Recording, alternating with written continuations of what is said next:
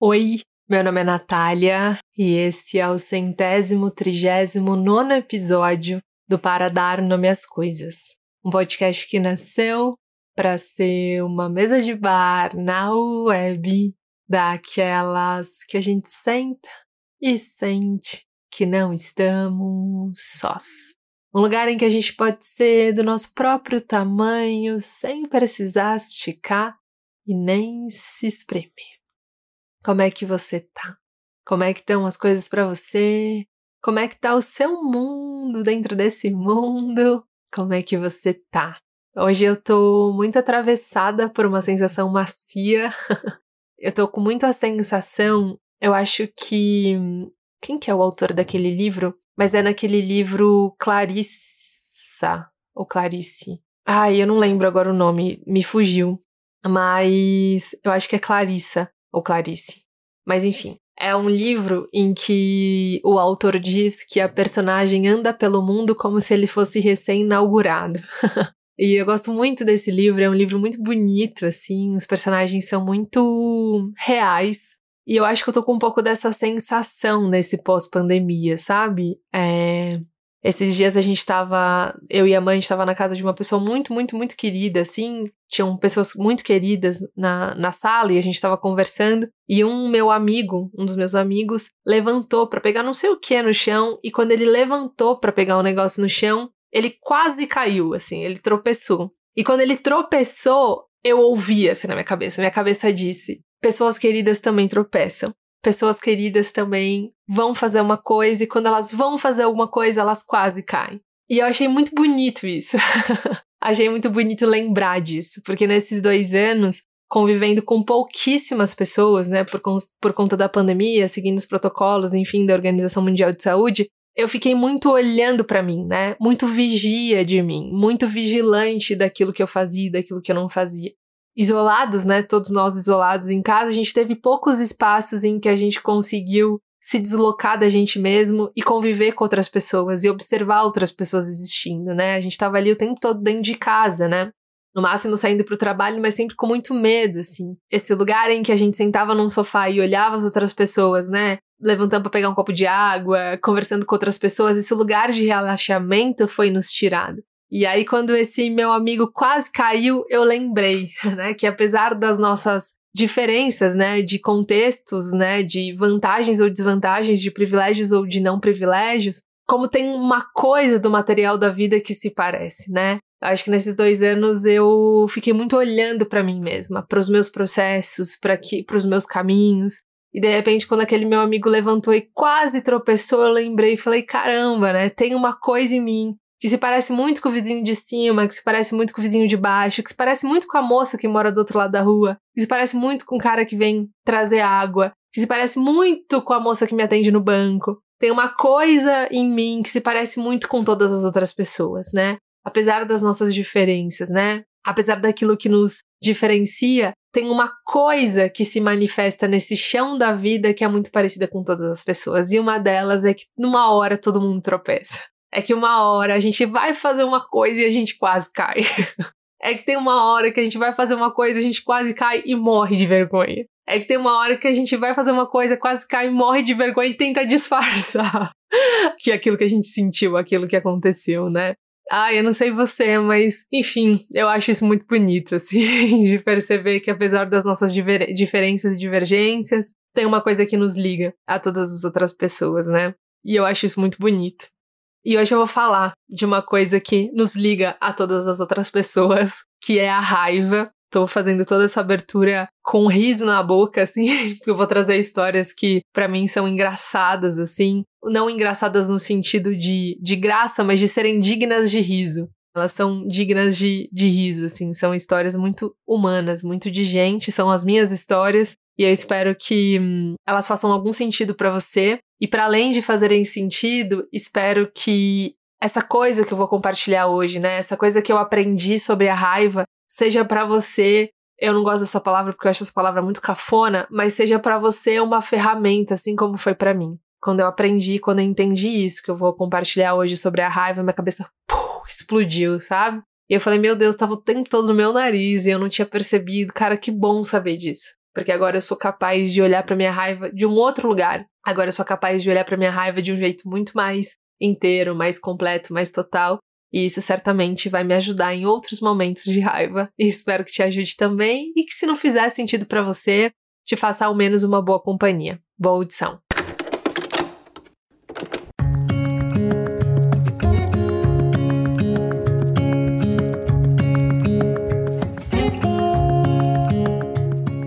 Você lida com a sua raiva?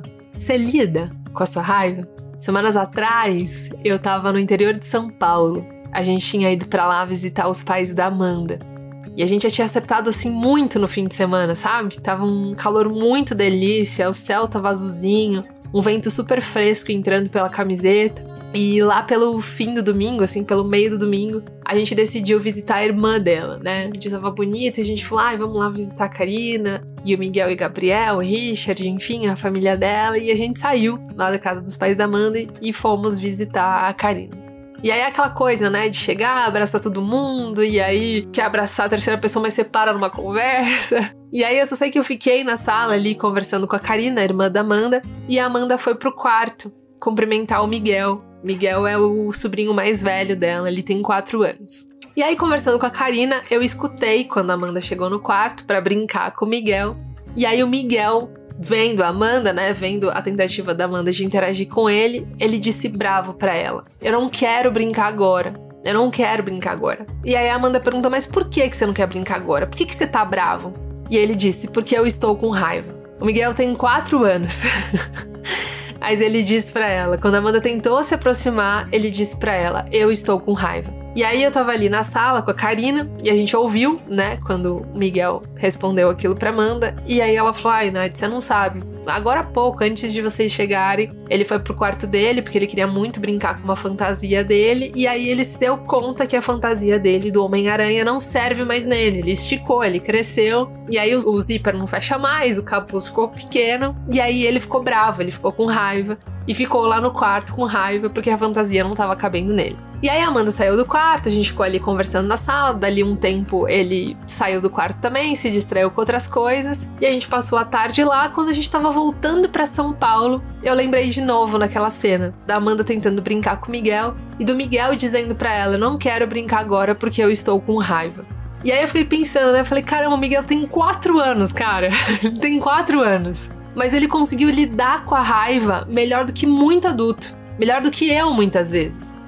Porque ele sentiu raiva, ele deu espaço para aquela raiva, né? Ele não negou aquela raiva, ele não fingiu que ele não tava com raiva, ele não disfarçou aquela raiva, não, ele deixou a raiva existir ali. Ele conseguiu dar nome para aquilo, ele conseguiu olhar para dentro dele, perceber que ele tava com raiva e disse: "É raiva". E quando a Amanda chegou para brincar com ele, e perguntou o que ele estava sentindo, ele conseguiu dar um limite ali para Amanda e conseguiu dizer para Amanda: "Eu não quero brincar agora, não se aproxima, não quero brincar agora, porque eu estou com raiva". Eu não sei, né? Mas me parece muito fantástico, assim, né? O que ele fez, esse caminho que ele fez. Porque quando ele disse pra Amanda, ele ajudou a Amanda a entender o que estava acontecendo com ele. Amanda tinha acabado de chegar, não tinha acompanhado nada do que tinha acontecido antes. Mas quando ele disse pra Amanda o que estava acontecendo, quando ele disse pra Amanda que ele estava com raiva, ele conseguiu traduzir para ela o que ele estava sentindo. E isso é uma coisa que nem sempre a gente consegue fazer, né? Quantas vezes a gente tá com raiva e o outro pergunta pra gente: o que, que aconteceu? E aí a primeira coisa que a gente diz é: não é nada. E a gente diz que não é nada puto, né? Não é nada. puto pra caramba. E normalmente quando a gente diz que não é nada, é porque é muita coisa, né? Só que aí é ruim, porque quando a gente diz que não é nada e o outro entende que não é nada, e o outro começa a agir como se não fosse nada, a gente fica com raiva porque na verdade é muita coisa. E aí a raiva que era da fantasia que não coube acaba virando a raiva porque o outro não percebeu o que a gente não disse. E aí, no lugar de encontrar uma mão que puxe a gente do poço da raiva, a gente acaba arrastando mais uma coisa pro poço da raiva.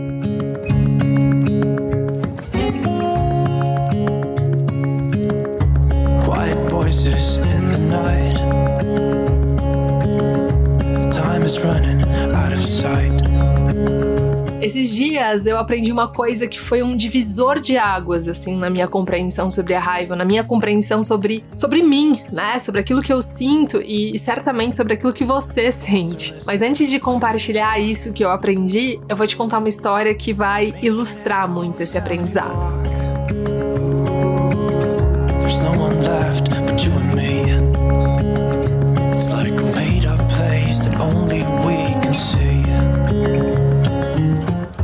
outra, eu tô passando um café e uma cena volta na minha cabeça, assim. Eu tava no último ano da faculdade, naquelas últimas semanas da entrega do trabalho final, né? O trabalho de conclusão de curso. E tinha sido um ano muito intenso, assim, tinha sido um tema que a gente escolheu fazer. Eu tava muito apaixonada pelo processo. Mas as últimas semanas, cara, da faculdade é, é tipo quando você faz uma prova de corrida, assim, cara você tá chegando só na força do ódio, assim, no final. Você já, não, você já, já esqueceu porque você começou a correr, você já esqueceu a delícia do processo. No final, cara, você só quer passar a linha de chegada, assim, né? E aí que a gente já tinha passado da fase em que a gente brigava para manter cada linha daquele trabalho, para manter a nossa ideia. E já tava na fase do, cara, você não gostou dessa frase, então não tem problema, pode arrancar a página, sabe uma coisa assim? A gente tava querendo só entregar para Deus, assim. Só queria ter terminar aquilo. E aí que um dia, lá pela centésima alteração que o professor pediu, ele falou: "Ah, não, tá bom, mas eu prefiro que eu preciso que vocês façam isso, aquilo e aquilo". A gente se dividiu. A gente tinha feito trabalho em três pessoas, então a Gle foi fazer um, uma coisa que o professor pediu, o Emerson foi fazer outra. E eu fiquei responsável por ir para a sala que ficavam os computadores da faculdade para fazer uma alteração no trabalho. E aí, quando eu cheguei lá, sala lotada, né? Claro, final de ano, todo mundo tava fazendo a mesma coisa, todo mundo tentando resolver as pendências, e além né, de, da, da sala estar tá lotada com cada computador preenchido, tinha uma fila de espera.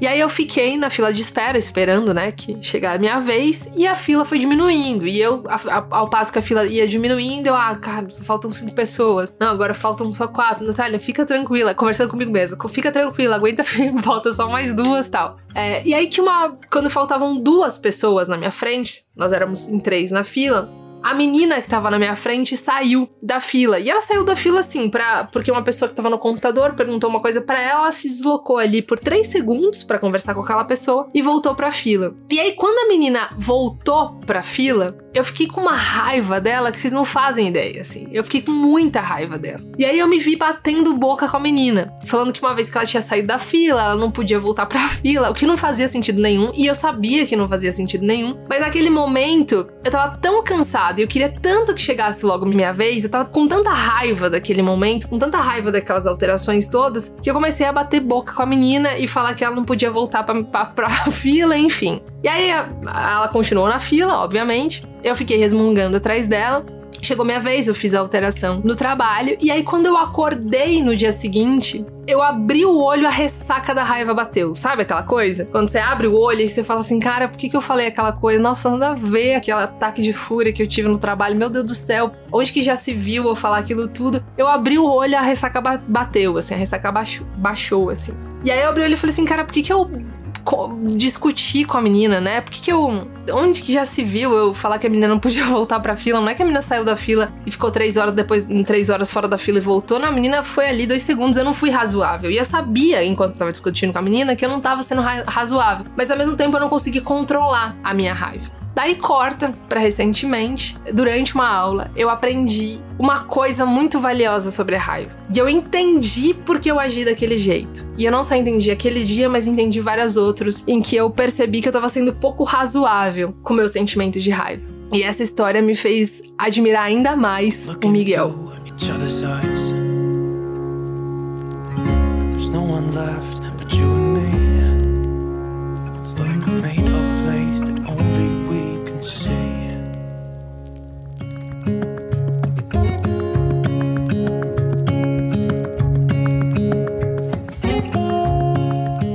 Recentemente, eu aprendi que a raiva nasce quando algo ou alguém impedem a gente de realizar uma necessidade.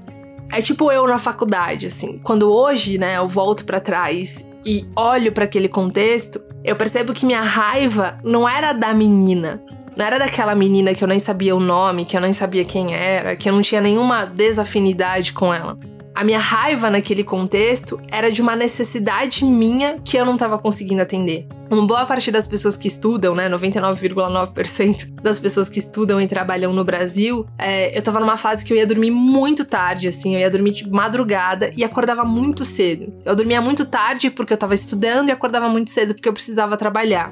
E no final do ano, depois daqueles quatro anos de faculdade, eu tava exatamente naquela linha de chegada, assim, depois de ter corrido muitos quilômetros, assim, você só quer chegar. E aí a sensação que me deu quando aquela menina saiu da fila e entrou na fila, era quase como se alguém tivesse trazido para mais perto a linha de chegada e logo em seguida tivesse afastado a linha de chegada. Mas a raiva não era de quem tinha feito aquilo. Era das minhas necessidades que não estavam sendo atendidas. Eu tava precisando muito descansar. Eu tava precisando muito uma noite inteira de sono e eu não tava conseguindo. Então, quando aquilo, quando, quando aquela pessoa, né, quando aquela pessoa saiu da fila e entrou na fila, cara, pronto, ela virou o motivo da minha raiva, né? Eu descontei tudo aquilo naquela menina. No fim, eu não tava com raiva porque eu não podia imprimir, porque eu ia demorar um pouco mais para imprimir, mas porque cada minuto que eu tava ali na faculdade era um minuto a menos na minha casa, dormindo e descansando, né? Eu não tava com raiva da menina, eu tava com raiva de não conseguir atender a minha necessidade. E quando aquela menina voltou para fila, ela estava adiando a realização daquela minha necessidade, né? Que era imprimir logo o negócio para poder ir logo para casa. E isso é interessante, né? Porque não à toa a ressaca daquele dia, a ressaca da raiva, ela bateu justamente quando eu acordei no dia seguinte com todas as minhas necessidades atendidas, né? Porque daí era sexta-feira, o negócio aconteceu na sexta-feira, eu acordei no sábado, eu tinha dormido bem, é, tinha descansado bastante. E aí, quando eu tava com as minhas necessidades atendidas, eu falei, puta, nada a ver, cara. Estourei com a menina, quando na verdade nem era sobre a menina, era sobre a minha falta de sono. Nem era sobre a impressão, era porque eu não tava conseguindo descansar. E isso, claro, né? É, entender as nossas necessidades não ameniza e nem justifica, né? Os nossos ataques de raiva. Nem o meu, nem o de ninguém, né? Mas ajuda a gente a entender o que a gente está negligenciando, né? A raiva muitas vezes revela a frustração de uma necessidade. A raiva é o sentimento que a gente tem quando uma necessidade nossa não está sendo atendida. Só que a maioria de nós, além de não ser né, educado, né, a gente não é educado para entender a necessidade por trás da raiva, a gente é educado para negar a raiva. Porque socialmente a gente entende que a raiva ela é sempre ruim, quando na verdade o que é ruim são as nossas decisões ruins a partir da raiva. A raiva é uma emoção como todas as outras. O que é ruim é quando a gente decide algo ruim, quando a gente estoura, quando a gente machuca, quando a gente fere alguém a partir da nossa raiva. Yesterday has gone to sleep. So all that's left is you and me. I you're the only thing I see. Hold my hand and hear the words I say. Close your eyes and let us fade away. Build a secret place for you and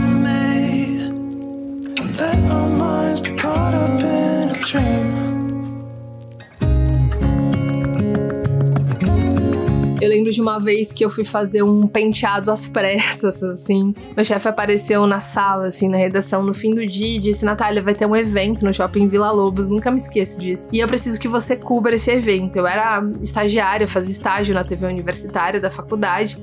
E é isso, né? Tipo, cara, universitária, pouca grana, enfim, não, nunca fui consumista, mas naquela época eu não comprava roupas diferentes por falta de grana mesmo. Então eu tinha uma roupa, assim, que era uma roupa pro vídeo, umas três camisas que era pro vídeo. E quando eu sabia que eu não ia aparecer no vídeo, que eu não ia aparecer na TV, eu nem, tipo, eu ia com qualquer roupa, assim, com aquela roupa de bater e tal. E aí eu lembro que esse dia não ia aparecer no vídeo, eu fui com uma roupa de bater, assim, com uma roupa simplona, aquela roupa que você vai pro mercado e vai trabalhar. E aí ele chegou na sala e falou: Ele vai ter um evento no shopping Boa Vista, eu preciso que você cubra. E aí eu olhei pro espelho e falei, cara, não posso aparecer no vídeo assim. E aí, quando ele saiu da sala, eu, falei, eu fiz uma conta rápida e pensei, né? Ou eu vou para casa e troco de roupa, e consigo trocar de roupa, e aí vou com o cabelo do jeito que tá, ou, ou eu vou para casa, arrumo o cabelo e não consigo trocar de roupa. E aí eu optei pela segunda opção. Então eu vou para casa, eu vou trocar de roupa e vou passar no salão mais próximo da minha casa para fazer o cabelo, para fazer um penteado e tal, para parecer mais arrumado. E aí, beleza, e aí eu fiz isso. Só que naquela altura do campeonato, o cabeleireiro que eu sempre ia, ele não tinha horário. E eu acabei decidindo por ir por um outro cabeleireiro que eu não conhecia. E aí que cheguei lá no, no, no, cabeleireiro, na época eu fazia progressiva, né? Eu alisava o cabelo, fazia esse crime com o meu próprio cabelo, que é maravilhoso. e pedi para ele, falei, ó, oh, quero, quero que você faça um penteado aí, quero que você faça uma escova no cabelo para deixar ele mais arrumado e tal para eu poder cobrir esse evento. E aí tá, sentei na cadeira e eu achei estranho. Na verdade, não achei estranho na hora, né? Foi achar estranho só depois, no resultado. E o cara fez a escova no meu cabelo comigo virado pra. Com, a, com as minhas costas viradas pro espelho. Então eu tava olhando pro fundo do, sal, do salão, não tava me olhando.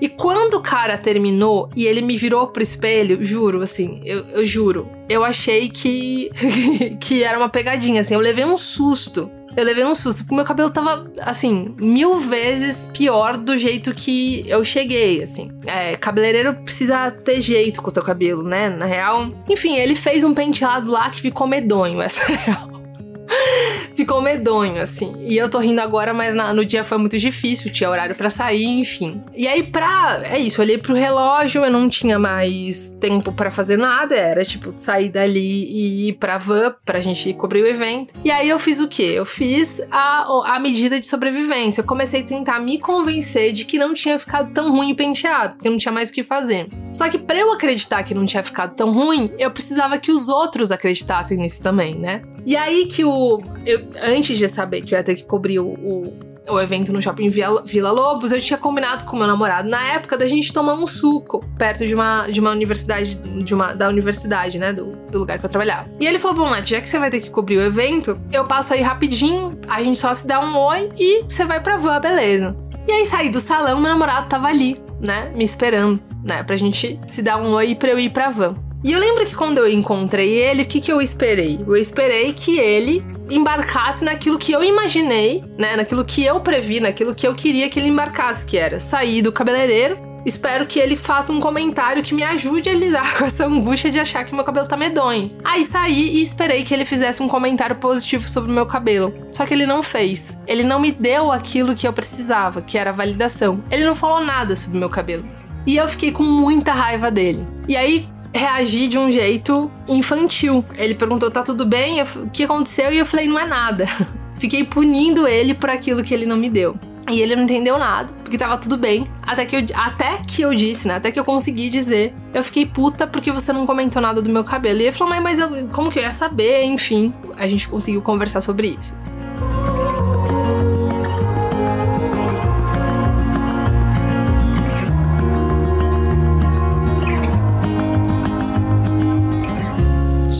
Underneath the lights. look into each other's eyes. There's no one left but you and me. It's like a made up place that only we can see.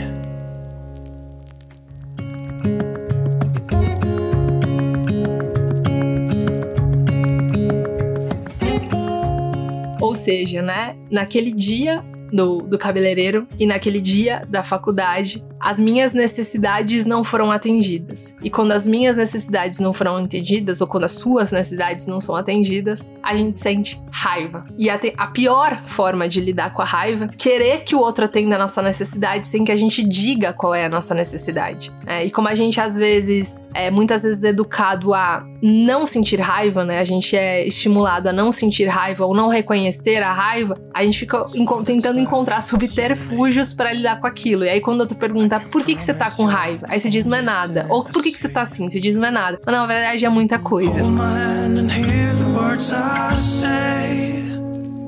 Close your eyes and let us fade away.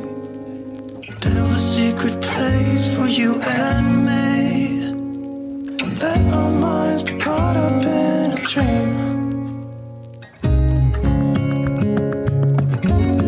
Acho que eu já falei isso aqui no, no Programa As Coisas, mas uma vez um professor me, me disse, né, disse pra sala, que toda a família tem dificuldade com algum sentimento, assim. Claro que há sempre exceções, mas de, de, modo geral, toda a família tem uma placa invisível que diz: é proibido sentir a emoção X. E aí, em algumas casas é proibido sentir raiva, em outras casas é proibido sentir medo, em outras casas é proibido sentir fragilidade. E quando ele dizia, né, que é proibido, o que ele estava querendo dizer é que essas emoções elas não eram acolhidas. De modo geral, né, na casa que é proibido sentir medo, por exemplo, quando alguém sentia medo, esse sentimento logo era convidado a sair. Você era logo convencido que que o importante na vida é ter coragem, para com essa frescura, não precisa ter medo, enfim, né? É, é, era sempre, é sempre, existe sempre uma dinâmica para que você não sinta aquilo que você está sentindo. Em algumas casas é medo, em outras fragilidade, em outras vergonha, em outras fraqueza, enfim.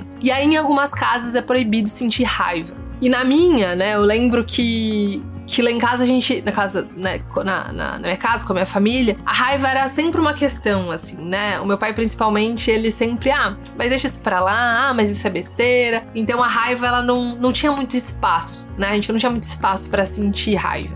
E aí eu cresci, né? Nem tudo é, nem tudo é culpa dos nossos pais, né? A gente tem, uma vez quando, quando a gente cresce, né, e amadurece, a gente pode questionar aquilo que a gente aprendeu, mas eu cresci e questionei pouco isso. E questiono muito pouco, né? É o fato de eu, de eu não poder, entre aspas, sentir raiva. Então, de modo geral, eu me autorizo muito pouco a ficar com raiva, né? Eu, de modo geral, quando tô com raiva, eu tenho uma tendência inicial a ignorar a raiva. E aí eu preciso fazer esse exercício de não, tá tudo bem sentir raiva. Só que a questão é que quando eu ignoro a raiva, eu ignoro junto com ela uma necessidade. Esse é o problema. Quando eu ignoro, por exemplo, a raiva de, sei lá, não ter ouvido uma, um comentário de validação naquele momento que eu precisava, eu tô ignorando junto com isso uma necessidade. E como essa necessidade não some, se eu não tomo cuidado, eu acabo descontando a minha raiva naquela pessoa que não atendeu a minha necessidade, mesmo sem ela saber que ali existia uma necessidade. E eu não sei se isso já aconteceu com você, muito provavelmente sim, quando a gente desconta a nossa raiva numa pessoa que não atendeu a nossa necessidade, essa sensação é muito ruim, né? Essa sensação de ressaca ela é muito ruim. Porque você sente que você exagerou, que você passou da conta, e aí, junto com essa sensação de que você passou da conta, vem a sensação de, de que, apesar disso, você ainda não atendeu a sua necessidade. Então, além de sentir que você exagerou, você sente que você não foi atendido na sua necessidade, né? Então, assim, além de você ter gritado, ou de ter sido grosseiro, de você ter esbra esbravejado, de ter é, punido essa outra pessoa com seu silêncio, enfim, você ainda sente que não foi atendido na sua necessidade. E aí eu acho que esse é o grande exercício, assim, né? E acho que isso para mim, para mim foi muito valioso, assim, entender que a raiva é sempre a expressão de uma necessidade que não foi atendida. E acho que esse é o convite, né? Para mim e para você. É quando a gente tá com raiva, né? Quando a raiva aparece, é a gente se perguntar: o que diz a minha raiva? O que, que essa raiva tá querendo me dizer? Qual é a necessidade por trás dessa raiva? E aí, uma vez que a gente encontra essa necessidade, um jeito bom é comunicar essa necessidade. Comunicar a necessidade, não a raiva. É pedir o que a gente precisa, né? É nesse caso da do, do cabeleireiro, né? É, é pedir para que a pessoa diga isso. Cara, é dizer aquilo que a gente tá precisando. Cara, eu tô muito insegura com esse cabelo. Achei que ficou medonho. Você pode me ajudar a olhar para isso? Se não, se não dizendo que fica, ficou bom, você pode me ajudar a olhar para isso de uma outra ótica, né? Ou no caso, por exemplo, do, da, da faculdade, né? O que eu poderia ter feito para que eu não estourasse com aquela moça é reconhecido que aquela necessidade de descanso era genuína, né? Acho que é isso, assim. Quando eu nego a raiva, eu tô negando com ela a minha necessidade, assim. Porque por vezes a gente acha que a explosão de raiva é um jeito de pedir. Então, assim, cara, eu já. A gente grita, a gente é grosseiro e a gente acha que a gente tá pedindo aquilo que a gente precisa. Mas não. O que a gente está fazendo é uma cortina de fumaça. A nossa necessidade está escondida por trás dessa cortina. Aquilo que a gente realmente precisa não está sendo dito. Está sendo ofuscado, né? Escondido por essa, por essa explosão de raiva, assim.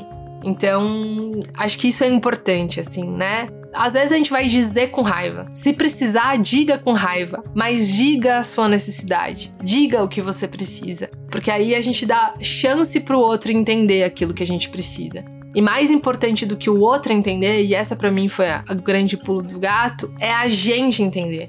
É a gente entender a nossa necessidade por trás da raiva. Aí eu acho que esse é um bom lugar, assim, porque embora a raiva nem sempre seja construtiva, né? Às vezes a raiva sai de um jeito ruim, né, e a gente não consegue construir, ela nem sempre precisa ser destrutiva, né? Ela não precisa ser destrutiva. E aí, nesse dia, a Karina me contou que sempre que o Miguel diz que tá com raiva, ela se afasta. E aí ele fica sozinho no quarto e quando a raiva passa, ele sai.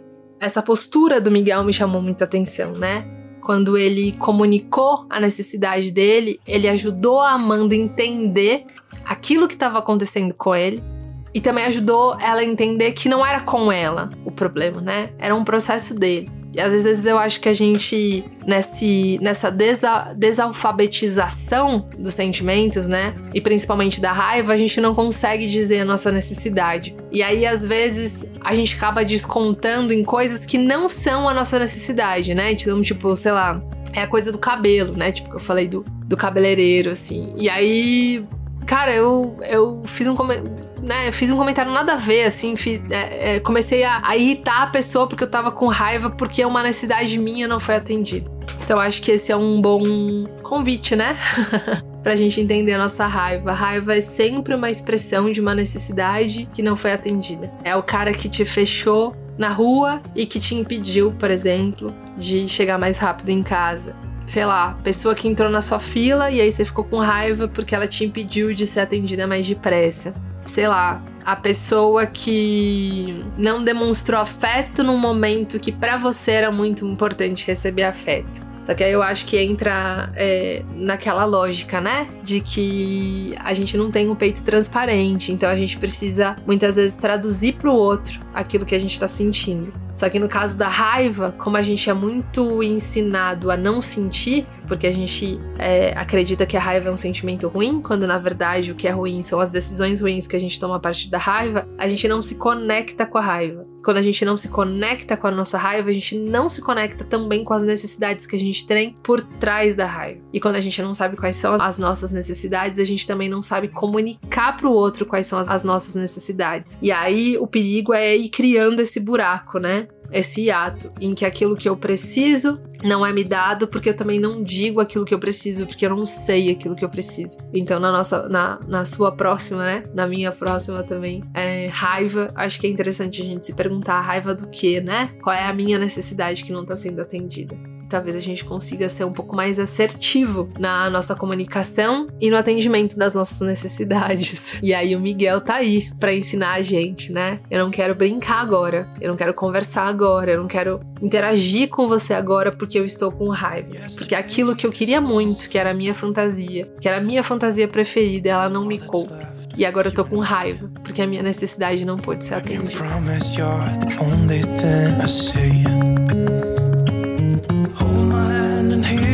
Words I say. Close your eyes and let us fade away. Build a secret place for you and me. Let our minds be caught up in a dream.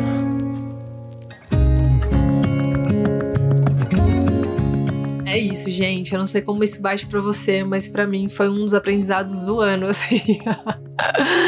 É, eu achei muito importante entender a minha raiva, porque entendendo a minha raiva eu me entendo. E quando eu me entendo, eu fica muito mais fácil de eu me fazer entender, né? De eu me fazer legível para o outro, para que o outro consiga me ler, né? E eu não posso cobrar que o outro entenda aquilo que nem eu entendo, né? Eu não posso cobrar que o outro saiba aquilo que nem eu sei. Então eu achei a raiva um grande portal. Achei muito interessante essa perspectiva. espero que ela também faça sentido para você. E é isso, gente. é, se você gostou, se fez sentido para você, se você acha que outras pessoas podem gostar dessa, dessa compreensão, né? Que outras pessoas possam sentar na nossa mesa de bar e você puder compartilhar nas suas redes sociais, no grupo da sua família, no seu grupo de amigos, eu vou ficar muito feliz. Queria também agradecer a todo mundo que deu cinco estrelinhas pra gente aqui na minha, embaixo da minha foto. A gente já tá, nesse momento que eu tô gravando, a gente tá com 20.700 estrelas. E seria muito massa se a gente chegasse a 21. Se você não deu e puder, eu vou ficar muito feliz. Se você já deu, eu te agradeço. A gente se encontra na semana que vem. Se você quiser ficar mais pertinho da gente, no Instagram a gente é arroba para dar nome às coisas. No Twitter, arroba para dar nome. Tem episódios novos todas as quartas-feiras e a gente se vê na próxima quarta-feira, na semana que vem. Um beijo e até lá. There's no one left but you and me. It's like a made up place that only we can see.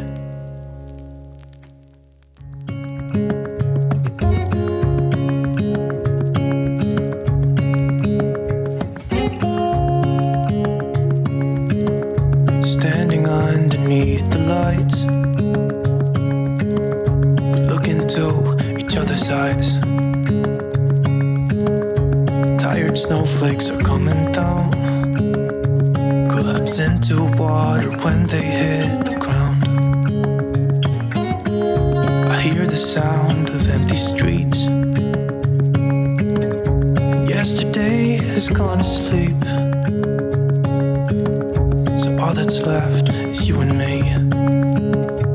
I can promise you're the only thing I see.